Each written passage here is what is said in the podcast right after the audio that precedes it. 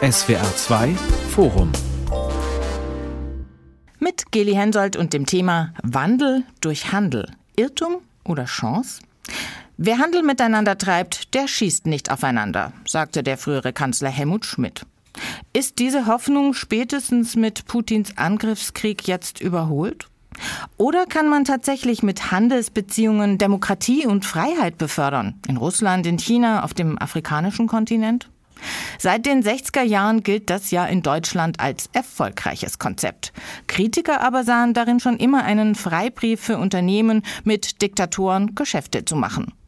Die Nähe deutscher Unternehmen zu diktatorischen Systemen, nicht nur in Russland, sondern zum Beispiel auch in China, erscheint moralisch und immer mehr auch ökonomisch fragwürdig. Was also taugt das Konzept Wandel durch Handel tatsächlich? Kann es, neu gedacht vielleicht, doch funktionieren? Darüber wollen wir diskutieren in diesem SWR2 Forum und zwar mit Jörg Lau. Er ist Redakteur Außenpolitik bei der Wochenzeitung Die Zeit. Und mit dabei ist auch die Publizistin Dr. Ursula Weidenfeld und Jürgen Mattes vom Institut der deutschen Wirtschaft. Herr Mattes, enge Wirtschaftsbeziehungen sorgen für Frieden und exportieren dann am Ende auch Demokratie. So ja die Idee vom Wandel durch Handel. Ist der russische Angriffskrieg auf die Ukraine jetzt der Anfang vom Ende dieser Idee?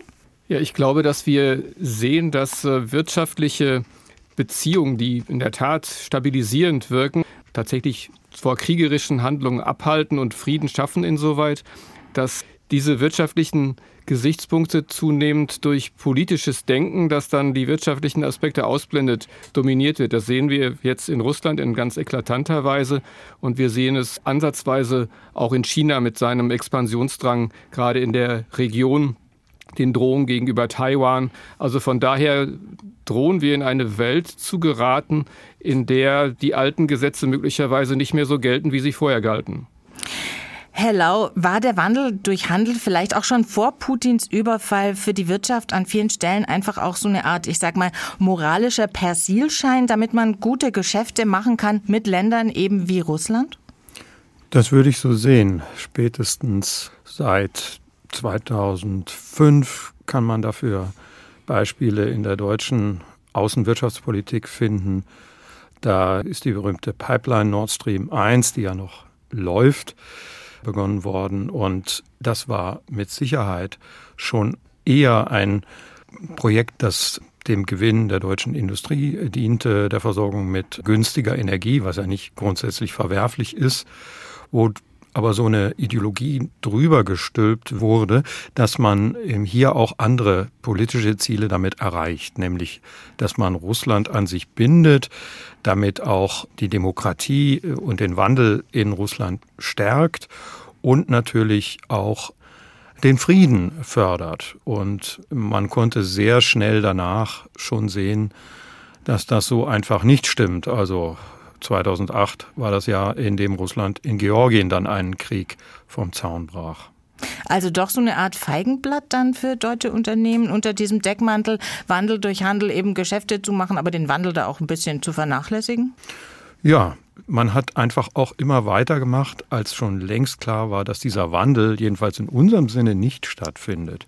Ganz krass dann im letzten Jahrzehnt, ab 2012, als Putin wieder an die Macht kam, die Demokratie sehr stark zurückfuhr, Leute eingesperrt hat und dann äh, sich in der Ukraine 2014, 2015 eingemischt hat, dort Krieg geführt hat. Und 2015 haben wir mit einer zweiten Pipeline einfach weitergemacht. Mhm. Da war also eindeutig, dass dieser Wandel nicht stattfindet. Trotzdem galt weiter diese Ideologie Wandel durch Handel oder wie damals Steinmeier sagte, Wandel durch Verflechtung. Frau Weidenfeld, Deutschland ist Exportweltmeister. Deutsche Firmen, Unternehmen handeln überall auf der Welt und auch in Staaten, die es mit Menschenrechten, mit Demokratie, mit Freiheit eben nicht so genau nehmen oder es zumindest anders sehen als die meisten hier in Deutschland. Müssen wir uns also ganz generell von dem Gedanken verabschieden, dass Handel tatsächlich eine Veränderung von Systemen mit sich bringen kann? Ich glaube, das ist grundsätzlich die falsche Erwartung und da würde ich gerne Ihnen, Herr Lau, und Ihnen, Herr Mattes, auch gerne widersprechen. Es ist ja nicht Aufgabe der Wirtschaft, der Unternehmen, politischen Wandel herbeizuführen. Wenn man sich die Geschichte dieses Begriffs Wandel durch Handel anschaut, dann ist er ja im Innerdeutschen entstanden, Anfang der 60er Jahre, als total klar war, die Politik wird eine Wiedervereinigung zwischen den beiden deutschen Staaten nicht herstellen können. Und dann hat eben Egon Bahr äh, die Erwartung formuliert, wenn wir aber Beziehungen miteinander aufnehmen, und zwar nicht nur politische Beziehungen, aber auch politische Beziehungen, dann wird äh, der Austausch zwischen beiden deutschen Staaten intensiver werden. Und wenn der Austausch intensiver wird, dann werden die Beziehungen intensiver und dann wird eben möglicherweise irgendwann einmal etwas wie eine Wiedervereinigung passieren, aber zunächst mal wird das Leben der Menschen in der DDR und möglicherweise eben auch der im Westen besser. Und das ist ja auch passiert, das war ja auch richtig. Der Fehler des neuen Jahrtausends, das ist der zu erwarten, nur durch Handel könnte politischer Wandel passieren. Auch das, was wir jetzt in, der, in den ersten Minuten dieser Diskussion getan haben, im Grunde halt Unternehmen die Verantwortung für den Wandel gleich mitzugeben und zu sagen, die hätten gefälligst mal dafür sorgen sollen, dass China oder dass Russland demokratischer werden. Das ist falsch und das ist eben möglicherweise auch dieses Niemandsland, in dem sich die auswärtige Wirtschaftspolitik in den ersten 20 Jahren dieses Jahrhunderts bewegt hat, nämlich politisch nicht darauf zu achten und dafür zu sorgen, dass aus dieser Erwartung Wandel durch Handel und ich finde Wandel durch Annäherung eigentlich noch den passenderen Begriff, dass daraus wirklich auch politisch konstruktive Beziehungen entstehen und die auch erhalten bleiben können. Das war der Fehler. Ich würde den eher auf der Seite der Politik als auf der Seite der Wirtschaft und der Konsumenten sehen. Da würde ich Ihnen gar nicht widersprechen. Ich wollte nicht der Wirtschaft das aufbürden, dass sie diesen Wandel bringen muss, sondern ich habe darauf hingewiesen, dass die Politik behauptet hat, dass dieser Effekt zu erwarten sei und damit bestimmte Dinge gerechtfertigt wurden, von denen man einige vielleicht auch wirklich machen kann. Ich bin ja nicht dafür, dass wir uns vollkommen entkoppeln von China oder von Russland, aber es ist halt unredlich, und da sind wir uns, glaube ich, im Prinzip einig, das mit dieser Erwartung zu überformen und dann vielleicht auch ein wirtschaftliches Engagement, von dem man besser die Finger lassen sollte, damit durchzuwinken. Das war eigentlich mein Punkt. Nicht, ich glaube, dass, ich, dass, dass ich diese Utopie hätte, wir könnten durch wirtschaftliche Verflechtung äh, wirklich was erreichen. Genau, Wandel durch Handel ist ein, ein Schlagwort, ein, ein Versuch, etwas zu framen. Und natürlich muss man da sehr viel stärker differenzieren, was ja Frau Weidenfeld und jetzt Herr Lau auch schon zu Recht getan hat. Also ich glaube, dass wir gerade auch noch mit Blick auf die Frage, war das jetzt eine Chiffre, um als Feigenblatt für die Unternehmen zu dienen, auch beispielsweise nochmal sagen müssen, wenn es den Unternehmen dient, dann dient es, wenn sie exportieren aus Deutschland in der Regel auch den Arbeitsplätzen hierzulande. Also das ist, glaube ich, noch eine wichtiger, wichtige Ergänzung, die wir da noch anführen müssen. Und darüber hinaus hat es ja auch immer etwas damit zu tun, wem sitze ich denn gegenüber? Ne? Wenn wir anschauen, wie die EU beispielsweise ihre Freihandelsabkommen abschließt, dann stehen da Nachhaltigkeitsstandards, Menschenrechtsstandards mhm. drin. Das sind Abkommen, die geschlossen werden mit Staaten, die einen viel kleineren Markt zu bieten haben, die wirtschaftlich viel schwächer sind. Da funktioniert Wandel durch Handel möglicherweise auch. Aber gegenüber großen Partnern, wie wir eben halt bei Russland und auch gegenüber China haben, da ist es halt deutlich schwieriger und da muss man, genau wie Frau Weidenfeld es ja auch schon gesagt hat, die Ambitionen auch ganz klar herunterschrauben.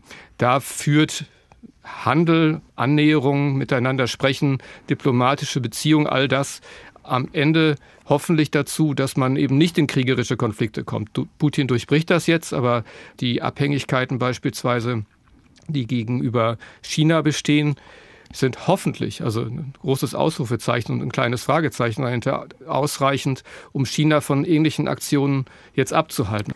Jetzt schauen wir aber nochmal, Frau Weidenfeld hatte es gesagt, entstanden ist es ja dieses Modell, diese Idee eben als Reaktion auf den Kalten Krieg. Und man kann ja schon sagen, es gab eine wirtschaftliche Annäherung zwischen der Sowjetunion und dem Westen und der hatte ja dann auch politische und gesellschaftliche Folgen. Also man kann ja schon sagen, eine Weile zumindest hat es zu einer Öffnung geführt, hat auch dazu geführt, dass die Sowjetunion gewisse Standards anerkannt hat. Wann ist denn das gekippt? Also wann war der Punkt, wo man sagen muss, das hat einfach nicht mehr funktioniert und woran lag das dann auch? Naja, mit der zweiten Amtszeit von Wladimir Putin. Und es lag natürlich an innenpolitischen Spannungen und Problemen, die Russland hat. Es lag natürlich auch an dem Blick, den zum Beispiel ein Präsident Barack Obama auf Russland hatte als Regionalmacht. Mhm. Also das war eine, war eine komplexe Situation. Ich würde nur gerne noch mal sagen, das, was wir jetzt erleben, ist ja keine Absage gegen wirtschaftliche Verflechtungen und gegen die Erwartung, dass wirtschaftliche Verflechtungen zu irgendeiner Form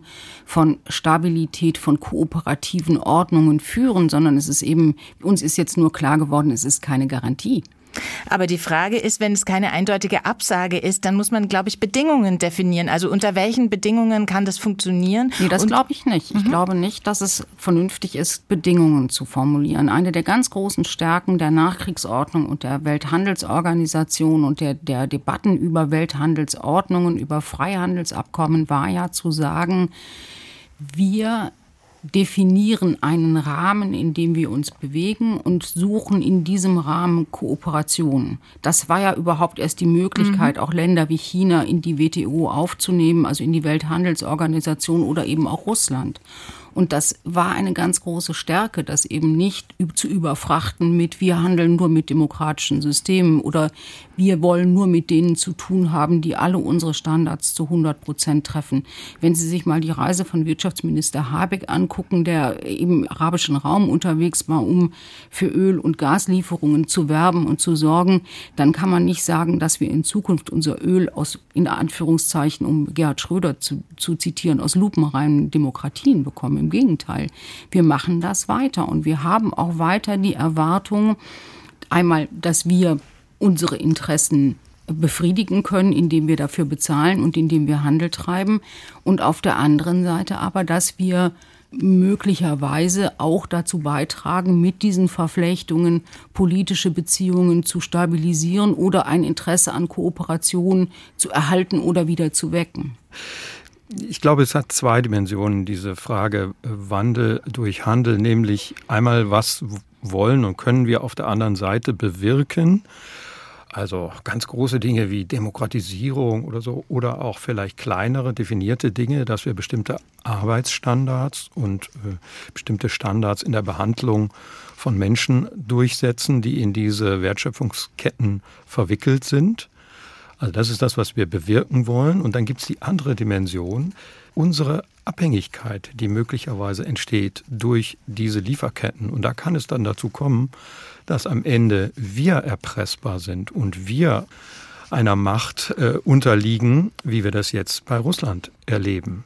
Man hat Wandel durch Verflechtung propagiert, Steinmeier 2007. Wir wollten uns extra abhängiger machen vom russischen Gas in der Meinung, das schafft eine so starke Bindung auf beiden Seiten, dass dadurch Stabilität in diesen eurasischen Raum reinkommt. Jetzt stellen wir fest, wir sind erpressbar durch die Abhängigkeit von diesem Gas. Also wir können nicht mehr so handeln, wie wir wollen.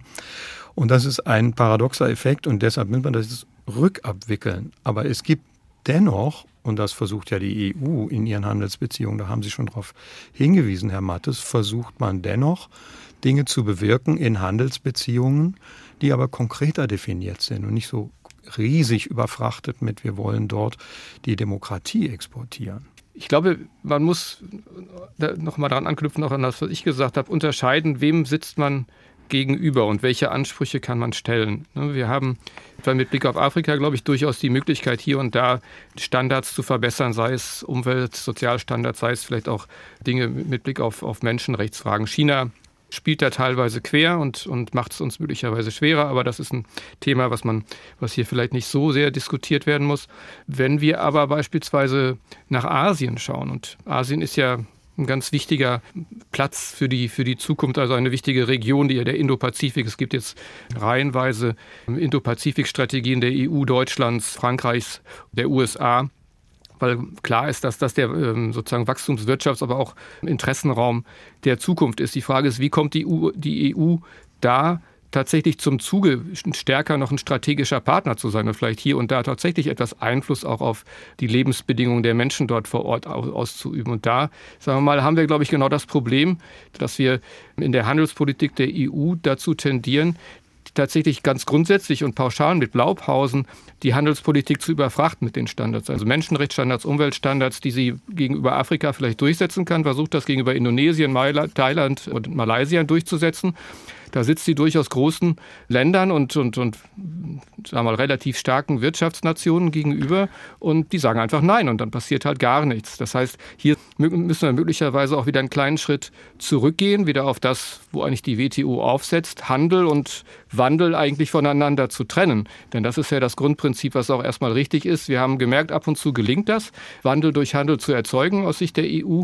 Aber dann, wenn man damit nicht mehr weiterkommt, dann geht man am Ende ohne Abkommen aus dem Raum und dann verbessert sich sozusagen gar nichts und der strategische Einfluss der EU in dieser Region kommt so kein Deut und kein Millimeter weiter voran.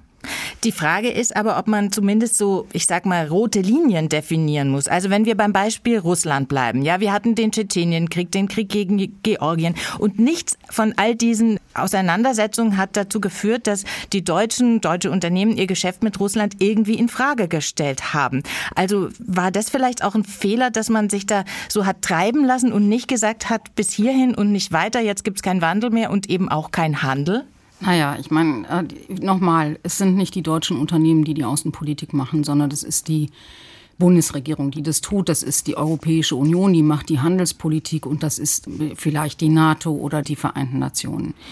Ich glaube, was wichtig ist, ist nochmal zu schauen, wo findet denn Wandel statt? Der findet ja nicht dadurch statt, dass man dem anderen mit irgendeinem Standard überkommt, sondern der findet dadurch statt, dass Wohlstand entsteht.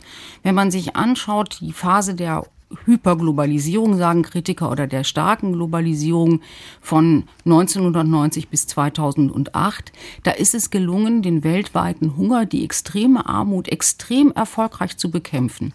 Und wir sehen, dass genau das in der Phase der Desintegration seit der Finanzkrise, vor allem aber seit der Corona-Pandemie nicht mehr gelingt. Wir sehen, dass viel mehr Menschen wieder extrem arm sind. Wir sehen, dass der Wohlstand in den armen Ländern nicht mehr steigt und damit sinkt die Chance auf Handel und auf Wandel. Nicht dadurch, dass die Europäische Union oder dass die Deutschen oder dass die Unternehmen nicht genügend ambitioniert werden, sondern das, was Handel verspricht, ist Wohlstand. Und Aber Wohlstand sorgt dann für Wandel. Aber zum Wohlstand von wem? Ich meine, das ist ja auch die Frage. Natürlich sind einige Länder reicher geworden. Die Frage ist aber, ob sich dadurch an den politischen Systemen und für die Menschen vor Ort auch was verändert. Die Menschen vor Ort sind weniger arm, die verhungern nicht mehr so oft ja. wie früher. Mhm. Das ist mit Sicherheit eine Errungenschaft. Was wir aber gelernt haben, und Herr Mattes hat China erwähnt und sagt, das müsste man jetzt hier vielleicht nicht so besprechen. Ich glaube doch, glaube doch das ist ja das Beispiel, was unsere Vorannahme in Frage gestellt hat durch einen enormen wirtschaftlichen Aufstieg und eine riesig gewachsene äh, Mittelklasse ist eben nicht automatisch das eingetreten, was man im Westen in den 90er Jahren erwartet hat, nämlich eine automatische Öffnung der Gesellschaft auch politisch.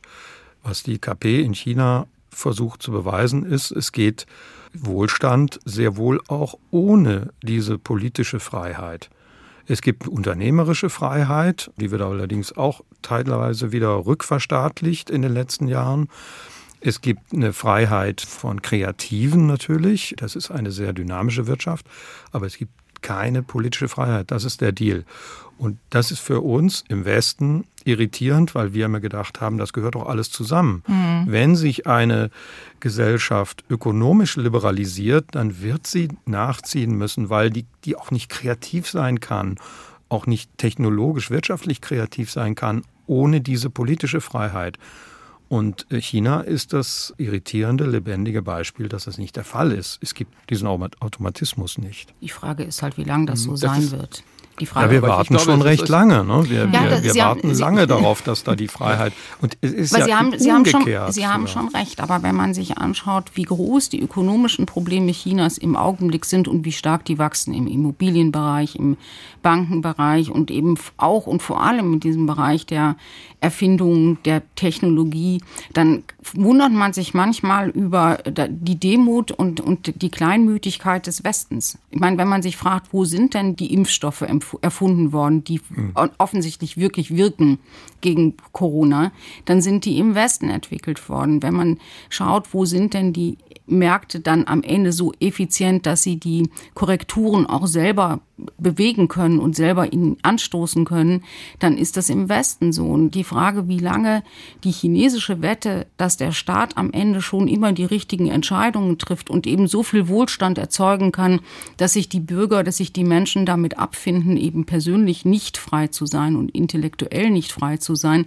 das ist, finde ich, unbeantwortet. Und natürlich erwartet man Dinge immer schnell, aber 30 Jahre nach dem Fall des Eisernen Vorhangs, das ist nicht viel Zeit. Das ist wirklich wenig und in dieser Zeit haben sich radikale Veränderungen ergeben und diese politischen Veränderungen, die wir jetzt sehen, sind möglicherweise ja ein Rückschritt, der, der anhalten wird, aber möglicherweise eben auch nicht. Also ich glaube, dass wir in der Tat über China sprechen sollen. China selbst als unser Partner ist natürlich ein ganz, ganz zentrales Thema, weil wir hier wirklich sehen können, dass diese Idee Wandel durch Handel, die mit Blick auf das Zulassen Chinas zur WTO eine wichtige Rolle gespielt hat, dass die halt wirklich nicht funktioniert hat. Und vielleicht haben Sie recht, Frau Weidenfeld, dass wir irgendwann in 10, 15, 20, 30, 50 Jahren schlauer sind und das chinesische Wirtschaftsmodell dann am Ende unter der Last der staatlichen Autokratie zusammengebrochen ist. Aber eigentlich hätten wir das schon viel früher erwartet, dass bei so viel Staatssteuerung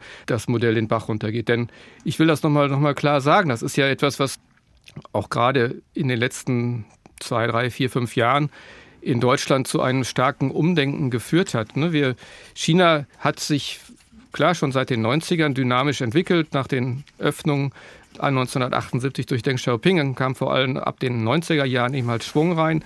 Ähm, dann hat man gesagt, man lässt China zur Welthandelsorganisation zu, also senkt die Handelsbarrieren, integriert China in der Hoffnung, dass über Handel am Ende eine breite Mittelschicht entsteht und irgendwann die demokratische Rechte einfordert und dann wir schließlich eine Marktwirtschaft mit halbwegs demokratischen Zügen auch in China bekommen. Mhm. Eine Zeit lang schien das gar nicht in so eine verkehrte Richtung zu gehen in China. Also es gab noch in den 2000er Jahren, aus den 90er Jahren fortgesetzt Tendenzen dazu, die Staatsunternehmen stärker zu privatisieren, stärker aus den Märkten rauszudrängen, also zumindest in diesen Bereichen. Aber spätestens seitdem Xi Jinping an der Macht ist, hat sich das Ganze gewendet und geht eben halt jetzt nicht mehr langsam in die richtige Richtung, sondern geht halt völlig in die verkehrte Richtung. Und die Frage ist eben, welche Auswirkungen hat es dann auch auf Unternehmen, die zum Beispiel in China aktiv sind? Also welche Zugeständnisse machen die im Moment schon und müssen die eben auch schon machen, damit sie eben Handel treiben können? Also vielleicht mal ein bisschen überspitzt formuliert, funktioniert der Wandel durch Handel im Moment in die andere Richtung, weil eben die deutschen Unternehmen sich zunehmend an das anpassen müssen, was in China eben gefordert ist? Ich finde das richtig, wie Sie es formuliert haben. Das gilt nicht nur für deutsche Unternehmen, sondern auch für große Player, die den chinesischen Markt brauchen. Berühmte Beispiele dafür, äh, die, die amerikanische Profi-Basketball-Liga NBA da gab es Spieler, die haben sich kritisch zum Thema Taiwan oder Uiguren geäußert. Mhm. Und dann hat die chinesische Regierung im Grunde den Stecker gezogen und hat gesagt, ihr könnt hier bei uns nicht mehr aktiv sein. Das ist für diesen Sport ein Riesenmarkt und da hängt ganz viel dran. Da sieht man, dass nicht eine Einbahnstraße ist mit dem Wandel durch Handel. Die Chinesen versuchen immer mehr ihre eigenen Maßstäbe dessen, was gesagt werden darf oder auch wie, wie man sich einmischen darf in ihre politischen Angelegenheiten, ganz klar über den wirtschaftlichen Hebel durchzusetzen.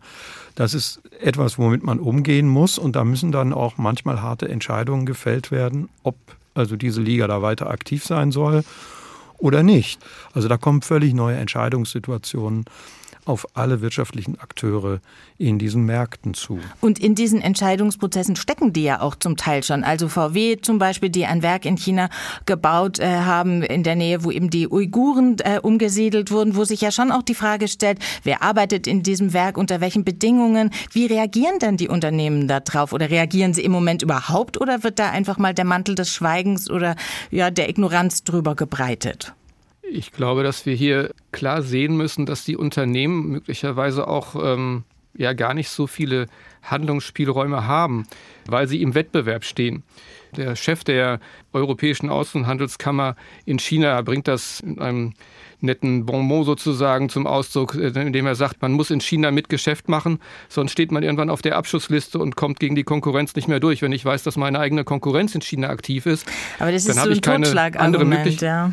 Nein, das ist ein, wie in vielen Bereichen ist das ein Gefangenendilemma. Gucken Sie sich Mhm. den globalen Klimaschutz an. Wenn äh, Kooperation ist nun mal nicht die dominante Strategie, also ist nicht das, was durchschlägt. Aber wenn Sie unternehmerische Entscheidungen treffen, dann stehen Sie genau sozusagen in diesem Anreizrahmen und müssen irgendwo sagen, ich muss irgendwo in China mit dabei sein. ne? Die Frage ist, wie groß lasse ich die Abhängigkeiten gegenüber China VW werden? ne? macht Also 40 als Prozent seines Umsatzes in China. Genau, also das, Mhm. da kann man fragen, ob das zu viel ist, aber mittelständische Unternehmen, vor allem Eigentümergeführte, haben durch, glaube ich, viel mehr im Blick, dass sie sagen, okay, ich bin in China mit dabei, aber wenn das irgendwann vor die Hunde geht, das Geschäft, dann werde ich trotzdem noch überleben. Ich glaube, das ist auch die Lehre, die die Unternehmen für sich aus der Corona-Pandemie gezogen haben. Zu sehen, dass Lieferketten nicht selbstverständlich sind. Das erleben sie im Moment und zwar nicht wegen der Menschenrechte, sondern wegen, auch wieder wegen Corona.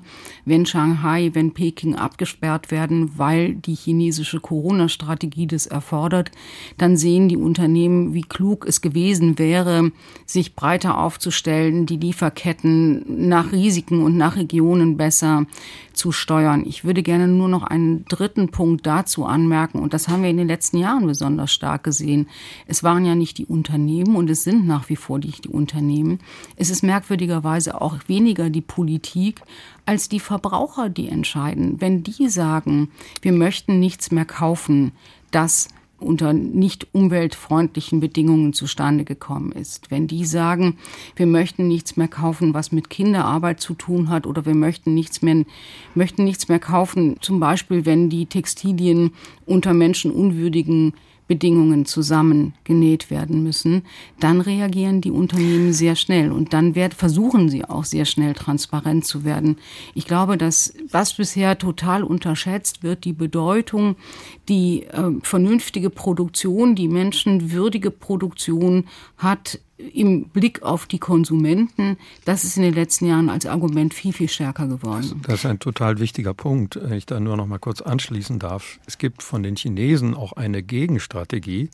Die wollen natürlich nicht, dass diese Moralisierung des Konsums, so wie sie das sehen, Raum greift und die versuchen explizit die Ketten dazu zu bringen oder zu zwingen, in der Uigurenregion produzierte Baumwolle zu verwenden oder VW muss da ein Werk unterhalten, mhm. wenn es aktiv sein will in China.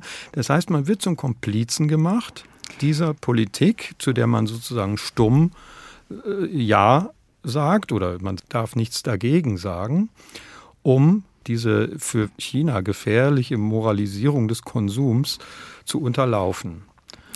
Und aber da würde ich schon noch mal gerne nachfragen, auch nach der Verantwortung von Unternehmen. Frau Weidenfeld, Sie, sagt, wir, Sie sagen, wir Verbraucherinnen und Verbraucher haben eine Verantwortung, aber es gibt auch eine, aus meiner Sicht eine unternehmerische Verantwortung, zumindest so eine rote Linie zu ziehen.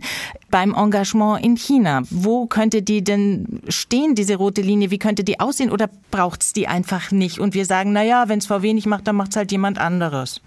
Na, ich glaube, dass ähm, die Frage, wie abhängig man sich macht, wie abhängig man ist, dass die bei allen Unternehmen wieder auf dem Tisch liegt und anders beantwortet wird als noch vor drei Jahren. Ja. Nicht wegen der Menschenrechte und nicht, weil man das Gefühl hat, man möchte unbedingt, dass China demokratischer wird oder dass es ein Rechtsstaat wird, sondern weil man gesehen hat, wie fragil Lieferketten sein können. Und wir reden ja nicht über einen Container, der in Peking ähm, in, in, oder in, in Shanghai verschifft wird und der dann irgendwann ein paar Wochen später in, in Hamburg ankommt, sondern wir reden ja über ganz komplexe Lieferketten, die mit vielen, vielen Teilen aufeinander abgestimmt sind, die in ganz vielen Regionen der Welt miteinander vernetzt sind, so dass sie dann am Ende um 12.53 Uhr in Wolfsburg am Werkstor ein Auto rauskommt. Und wenn man das sieht und dann eben weiß, wenn eines ausfällt, Kabelbäume aus der Ukraine, mhm. Halbleiter aus China, äh, dann sieht man jetzt eben ein sehr starkes Engagement der Wirtschaft, sich breiter aufzustellen, Produktion viel, viel stärker auch wieder an die äh, Märkte zu bringen, in denen man auch verkauft. Das ist allerdings ein Prozess, der dauert drei, vier, fünf Jahre. Und sie werden natürlich nie, Und man weiß nicht, wie nachhaltig er ist. Genau, man weiß nicht, wie nachhaltig er ist und sie werden auch nie zum Beispiel keine Produktion mehr in China haben können. Und da stellt sich eben dann schon die Frage, wenn ein Unternehmen, ein deutsches Unternehmen in China aktiv ist, wie viel Zugeständnisse kann man da machen an die chinesische Führung? Ich glaube, ich glaube dass wir Klar, wie Sie sagen, gewisse rote Linien müssen da sein, beispielsweise eben halt Nutzung von Zwangsarbeit. Das ist eine ähm, Frage, ähm, braucht Weg diese roten ne, Linien? Ne, das, das, also ich glaube schon, dass es so eine rote Linie braucht. Die gibt es ja auch. Äh, Genau, die, es im Grundsatz auch gibt. Und natürlich, also ist natürlich die Frage, wie weit zurück in der Lieferkette kann ich das wissen? Also mhm. der x-te Zulieferer hat das möglicherweise, das weiß ich aber nicht, kann ich auch nicht wissen. Und jetzt hier Vorschriften von Seiten der EU zu machen, dass auch das noch mit abgedeckt sein soll und möglicherweise eine Haftung entsteht, das ist, glaube ich, schon problematisch. Aber ich will noch mal, auch noch mal den Blick stärker lenken auf die Frage, ne, wenn, wenn wir in China verkaufen und dadurch idealerweise hier Jobs sichern, weil sie am Export hängen oder eben halt Gewinne erzielen, weil in einem lukrativen Markt ähm, verkauft werden kann. Dann ist das ja sozusagen der andere oder auch durchaus ein wichtiger Aspekt für die, für die deutsche Volkswirtschaft als sehr exportorientiertes Geschäftsmodell, das, das die deutsche Wirtschaft hat, auch viel stärker noch als ähm, viele andere europäische Länder. Da sehen wir aber schon auch, die Tendenzen, dass wir eher mehr nach China gehen. Ne? Also mhm. dieses, das, was Frau Weidenfeld sagte, dass wir jetzt ein gewisses Umdenken sehen, das ist mit Blick auf die Lieferketten, glaube ich, wahrscheinlich schon der Fall. Wir werden abwarten, wie, wie weit das tatsächlich trägt, weil natürlich immer wieder die Frage ist, China ist schon ein sehr kostengünstiger Standort und wenn ich diversifiziere, also mehrere Lieferanten nutze statt nur einen, dann wird es natürlich teurer. Wie viel will ich mir das leisten? Also da, da wird man abwarten müssen. Aber wie gesagt, ich eher auf die Absatzperspektive jetzt schauend, da sehen wir leider, glaube ich, eine Tendenz, dass Unternehmen, weil der Markt halt so wichtig ist und weil China auch die KP ganz bewusst das Erpressungspotenzial des Marktes eben nutzt, dass die Unternehmen zunehmend versuchen, chinesisch zu wirken. Das ja, heißt, genau. sie nehmen sich zunehmend, verlagern immer mehr Geschäftsaktivitäten nach China, nehmen sich teilweise Chinesen ins Management hinein. Also ähm, es gibt halt tatsächlich ja, Statements. Ja, aber ich meine, da stellt sich dann aber auch schon die Frage, wenn Sie zunehmend Geschäftsaktivitäten nach China verlagern und China und möglicherweise auch ihre Zulieferprodukte zunehmend nicht mehr in Deutschland einkaufen, also die Vorleistung, und sondern in China einkaufen, worauf auch Druck ausgeübt wird von Seiten Chinas. Wie viel nutzt uns das Ganze dann noch? Wie viele Exporte sind dann langfristig noch nach China möglich? Wird das weiter sozusagen sich so dynamisch entwickeln? Ja. Denn wenn am Ende der Absatz in China vor Ort bedient wird durch Produktion China vor Ort und chinesische Arbeitsplätze damit gesichert werden und am Ende kaum noch was zu uns rüberkommt. Das ist kein aber dann haben wir weder Szenario, Wandel noch Handel, ja. Nein, nein, nein, nein. Also so, ja, genau. also das, so, so ist es ja mal, nicht. Ich meine, wir, wir haben, nein, wir sehen, dass es in, in China seit einigen Jahren eine Strategie gibt, die heißt Made in China 2025 und da geht es eben darum, möglichst viel Produktion, möglichst viel Entwicklung, möglichst viel an Produkten an den Markt, an den chinesischen Markt zu holen und es da zu produzieren. Diese Strategie findet man in China besonders ausgeprägt und eben auch mit einer Überschrift versehen und die, die wird da auch sehr rigoros durchgesetzt, weil wir eben mit einem autokratischen Regime zu tun haben. Aber letztlich ist es ja das, was die Unternehmen in aller Welt seit Jahren tun, ihre Produktion an den Markt zu bringen. Die USA erwarten es genauso. Die großen äh, Länder in Südostasien oder in in Lateinamerika erwarten es ähnlich. Man geht mit der Produktion an den Markt und das, was den Kern eines Unternehmens dann in Deutschland oder in Europa oder da ausmacht, von wo aus man losgeht, das ist eben die Forschungs- und Entwicklungsabteilung, das ist das Management und das ist am Ende eben das Design. Und das ist eine, eine ungewöhnliche Vorstellung, dass man sich von dem Gedanken verabschieden muss, dass ein Autohersteller praktisch ein, Verwaltungshochhaus hat, das umgeben ist von quadratkilometerweise Produktionshallen, in denen die Autos dann gebaut werden. Aber das ist doch der Trend zumindest gewesen vor Corona und zumindest gewesen vor dem Ukraine-Krieg, der gerade von den deutschen Unternehmen sehr, sehr erfolgreich umgesetzt worden ist.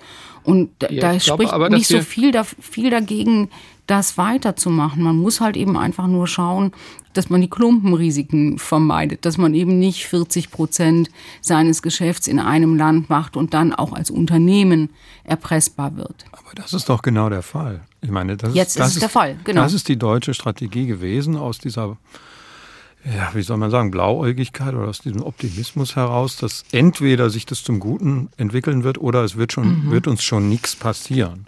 Und da haben wir doch dieses Schockmoment jetzt auf, einem, auf einer völlig anderen Ebene mit den Energieimporten aus Russland. Da gab es aber auch das Gefühl, es wird schon nichts passieren. Die brauchen uns doch genauso wie wir sie. Und siehe da, es gibt völlig andere Kalküle in der Politik dieser Länder. Sie Putin, haben total recht. Putin ist die Wirtschaft vollkommen egal. Und diesen Schock mhm. hat die Bundesregierung im Januar im Grunde erst erlebt, dass sie gemerkt, sie hat noch da gedacht, das macht er doch nicht. Der mhm. schießt doch nicht seine Wirtschaft kaputt. Das ist in unserem Denken nicht darstellbar. Das Und stimmt, jetzt denken aber, wir bei China, jetzt, jetzt sagt die deutsche Wirtschaft, ja, Russland, schlimm, schlimm. Und da BASF, wir haben uns mit der Nord Stream Pipeline da sehr, sehr exponiert. Das war vielleicht nicht gut, aber man konnte es nicht vorher sehen. Aber China ist nicht Russland. China tickt völlig anders. So was Verrücktes werden die nie machen. Ehrlich gesagt, mich beruhigt das nicht, Eben, sowas zu hören. Weil die Entwicklung hat sich ja schon über Jahre auch in Russland gezeigt. Und man hat ja manchmal, klar, hinterher ist man immer schlauer, ja, aber in der Rückschau hat man ja schon oft den Eindruck, die wollten das auch einfach nicht sehen. Also man wollte sich nicht diesen Konsequenzen stellen oder überhaupt Konsequenzen dann treffen. Man hat einfach immer weiter Geschäfte gemacht, so Augen zu und durch. Vielleicht konnte man es auch nicht sehen. Ich glaube, man muss sich schon immer noch mal klar machen, wenn man diese Zeit auch fair bewerten will und auch die politischen Entscheidungen Entscheidungen dieser Zeit fair bewerten will, dass man dann eben schon auch sehen muss, in Deutschland haben wir seit 30 Jahren oder seit 20 Jahren mhm. mindestens eine eine wirklich heftige Debatte über unser künftiges Energiekonzept, um Klimaneutralität. Wir sind aus der Atomkraft ausgestiegen, wir sind aus der Kohle ausgestiegen. Es gab einen allgemeinen Konsens darüber, dass die Antwort zumindest für die nächsten 30 Jahre Erdgas ist. Jetzt kann man natürlich immer fragen, ja, dann hättet ihr doch mal schön diese Terminals bauen können für Flüssiggas und nicht unbedingt mhm. Pipelines bauen müssen. Aber dass man in einer Situation, in, in der praktisch auf dem Tisch nicht das Verhältnis zu Russland liegt und die Frage, wie zuverlässig ist Herr Putin, sondern auf dem Tisch liegt die Frage, wie sichern wir die Energieversorgung der Zukunft, dass man da möglicherweise naive Entscheidungen trifft oder Entscheidungen, die nicht nachhaltig sind.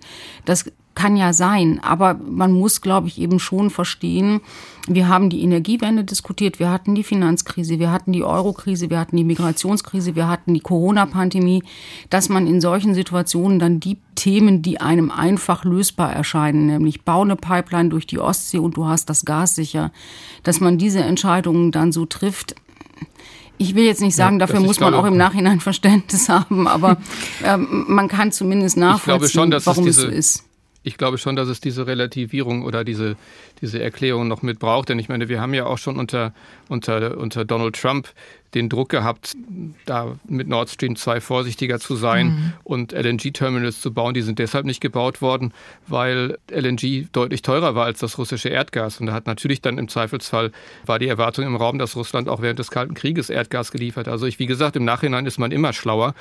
Natürlich Aber die politischen, ein, ein, ein, die politischen Kosten, ja, die, die kommen jetzt. Nein, schlagen also jetzt ist, zu Buche. Das ist ein und ich glaube, also natürlich kann man nicht von Russland auf China eins zu eins übertragen, aber die Fragen muss man doch stellen, wenn die Strategie, wie Sie es beschrieben haben, Herr Mattes, heißt, äh, wir gehen eigentlich mehr auf den chinesischen Markt. Dafür gibt es auch gute Gründe. Mhm. Das ist nun mal der, der gut wächst. Ja. Da sind wir schon etabliert. Und im Moment ist es ja auch nicht problematisch. Was, wenn Xi Jinping seine Ankündigungen, die er x-mal gemacht hat, dass die Wiedervereinigung Chinas mit Taiwan mhm. auf der Agenda ist, wenn er das umsetzt. Was machen wir denn dann also mit glaube, unseren Engagements? Dann kommen wir voll in diesen geopolitischen Konflikt hinein und diese Investments der deutschen Unternehmen dort, die mhm. könnten sich dann als Boomerang erweisen. Da kommen wir wieder zurück zu dem, was ich am Anfang gesagt habe. Die anderen asiatischen Staaten stärker in den Blick nehmen und uns nicht selber sozusagen da Steine in den Weg legen mit den hohen Standards, die wir in unser Freihandelsabkommen schließen. In Indonesien ist ein sehr großes Land, Thailand und Malaysia, Philippinen da ist nicht alles sozusagen mit den Menschenrechten und mit den Umweltstandards immer so ganz perfekt, wie wir uns das vorstellen wollen. Aber wenn wir mit denen in, in die, ins, ins, ins Geschäft kommen über Handelsverträge, dann wird sich zumindest, sag mal, wenn wir gewisse Abstriche und Kompromisse machen, auch da wahrscheinlich was bessern. Und wir haben gewissen Einfluss, öffnen uns neue Märkte, denn diese Länder haben relativ hohe Handelsbarrieren und dann fällt das Diversifizieren, also nicht nur auf China zu setzen, sondern auch auf andere Staaten leichter. Also von daher ist das hier eine, sagen wir mal, eine Aufgabe, die auch der, der Staat wahrnehmen muss. Und wenn das Europäische Parlament sagen wir mal, auf Teufel komm raus, nur auf äh, die Durchsetzung der Standards setzt und Handelspolitik nur noch als Durchsetzungsinstrument für Standards sieht, dann haben wir hier ein politisches Problem. Herr Mattes, höre ich da gerade eine, höre ich da, höre ich da gerade ein leises Plädoyer, das Prinzip Wandel durch Handel nicht abzuschreiben, sondern einfach nur woanders anzuwenden? Naja, oder höre ich da das Plädoyer dafür eben nicht mit einem autokratischen Staat zusammenzuarbeiten, jetzt in dem Fall China, sondern mit ganz vielen und dann eben darauf zu setzen, wenn der eine dann aus dem Ruder läuft, dann habe ich ja noch ganz viele andere, mit denen ich prima Weitergeschäfte machen kann. Das sind ja jetzt nicht alles Autokratien, die, Nein, die Herr Mattes genau, genannt genau. hat. Das stimmt natürlich. Ich, ich, ich, höre da ein anderes interessantes Plädoyer drin gegen die, die Überreißung bei den Standards.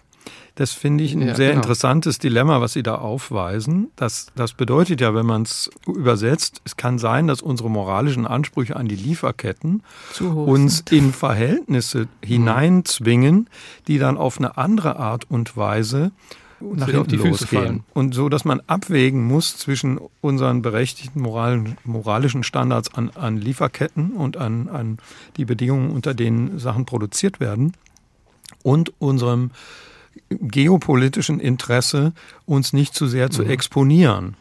Und das ist wirklich, das ist die neue Welt, in der wir leben. Das ist ich. aber, Herr Mattes, und das muss man, glaube ich, auch umgekehrt buchstabieren, das ist natürlich Protektionismus. Mhm. In dem Moment, wo wir äh, versuchen, unsere Standards absolut zu setzen und die zu exportieren, nutzen wir ja das Moralgefälle zwischen Europa und dem Rest der Welt dafür, dass wir die europäische Produktion schützen. Und die Frage, ist das gerechtfertigt? Und das ist ja auch der Vorwurf, den die nicht so entwickelten Länder Europa machen, auch den mhm. USA machen, genau. dass hier Handelsbarrieren aufgebaut werden mit einem moralischen Argument, das am Ende keines ist, sondern nur Arbeitsplätze, Produktion zu höheren Kosten in Europa oder in den USA halten soll.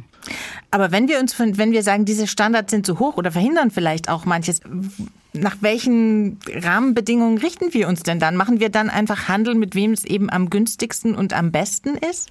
Ja, so Aber da gibt es gewisse ja. Realitäten zu beachten. Ich meine, nehmen wir das Beispiel äh, bei der Energie. Ähm, es wurde ja mit einer gewissen Häme darauf gezeigt, dass Robert Habeck jetzt da in Katar vorstellig ja. wird, dass er das jetzt machen muss. Aber man muss halt abwägen zwischen der totalen Abhängigkeit, in der wir jetzt sind mit Russland, und einer Diversifizierung mit vielen mm, unangenehmen Quellen, die aber den Vorteil hat, dass ja, wir genau. eben selber nicht so erpressbar sind und dadurch außenpolitisch handlungsfähig bleiben. Also das ist, das ist keine moralisch astreine Angelegenheit, aber da muss man ran. Aber das ist Handel eben nie. Und, und ja. da ist es, glaube ich, auch falsch, ähm, Handel so zu überfrachten. Niemand möchte gerne wissen, mhm. wie die seltenen Erden äh, abgebaut werden, die in unseren Handys stecken. Das möchte einfach niemand wissen. Aber was heißt ja. das, für das für die Idee vom ja. Wandel durch Handel dann, wenn wir das jetzt mal als Konsens nehmen, was wir die letzten 45 Minuten diskutiert haben, wie sich Handelsbeziehungen auch verändern? Wie verändert sich dann auch diese Idee? Handel sorgt für Wohlstand hm. und Wohlstand sorgt am Ende für Wandel. Handel sorgt dafür, dass Menschen in die Lage versetzt werden, zu leben, keinen Hunger zu haben, ihre Kinder in die Schule zu schicken, sich zu bilden und dann klüger und vielleicht auch so selbstbewusst zu werden, dass sie Freiheit verlangen und Freiheit einfordern.